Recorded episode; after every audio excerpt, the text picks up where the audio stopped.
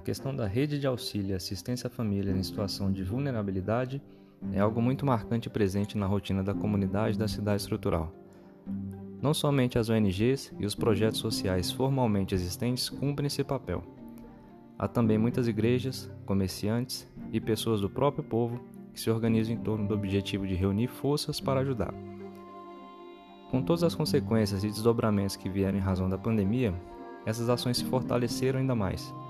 Igrejas fechadas e com atividades interrompidas passaram a direcionar esforços para apoiar fiéis e pessoas com dificuldades de itens básicos em casa. Dentre os vários exemplos já citados, se diferencia o da voluntária Olga Lima de Moraes. De tudo que ela consegue arrecadar, procura dividir entre as pessoas mais necessitadas da região.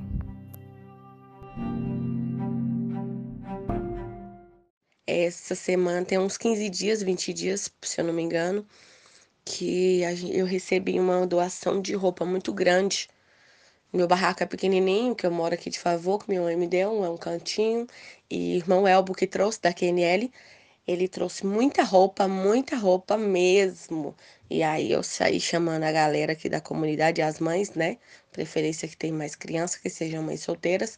Aí foi aquela diversão.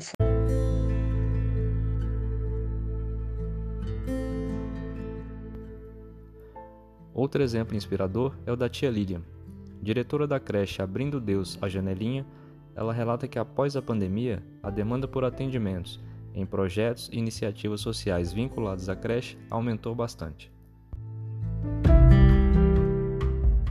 A gente atende o torno de famílias aqui na creche ADJ, cadastrado. Era 70 famílias né, que a gente estava atendendo. Mas como o da pandemia aumentou muito, só no projeto Emanuel a gente está com a faixa de 90 famílias, mais em torno de famílias que a gente atende, além de tudo, são mais de 700 famílias. Como é que eu faço para atender essas famílias? É, eu, as doações que entram aqui no projeto, dos voluntários, dos amigos voluntários, eu ajudo essas famílias.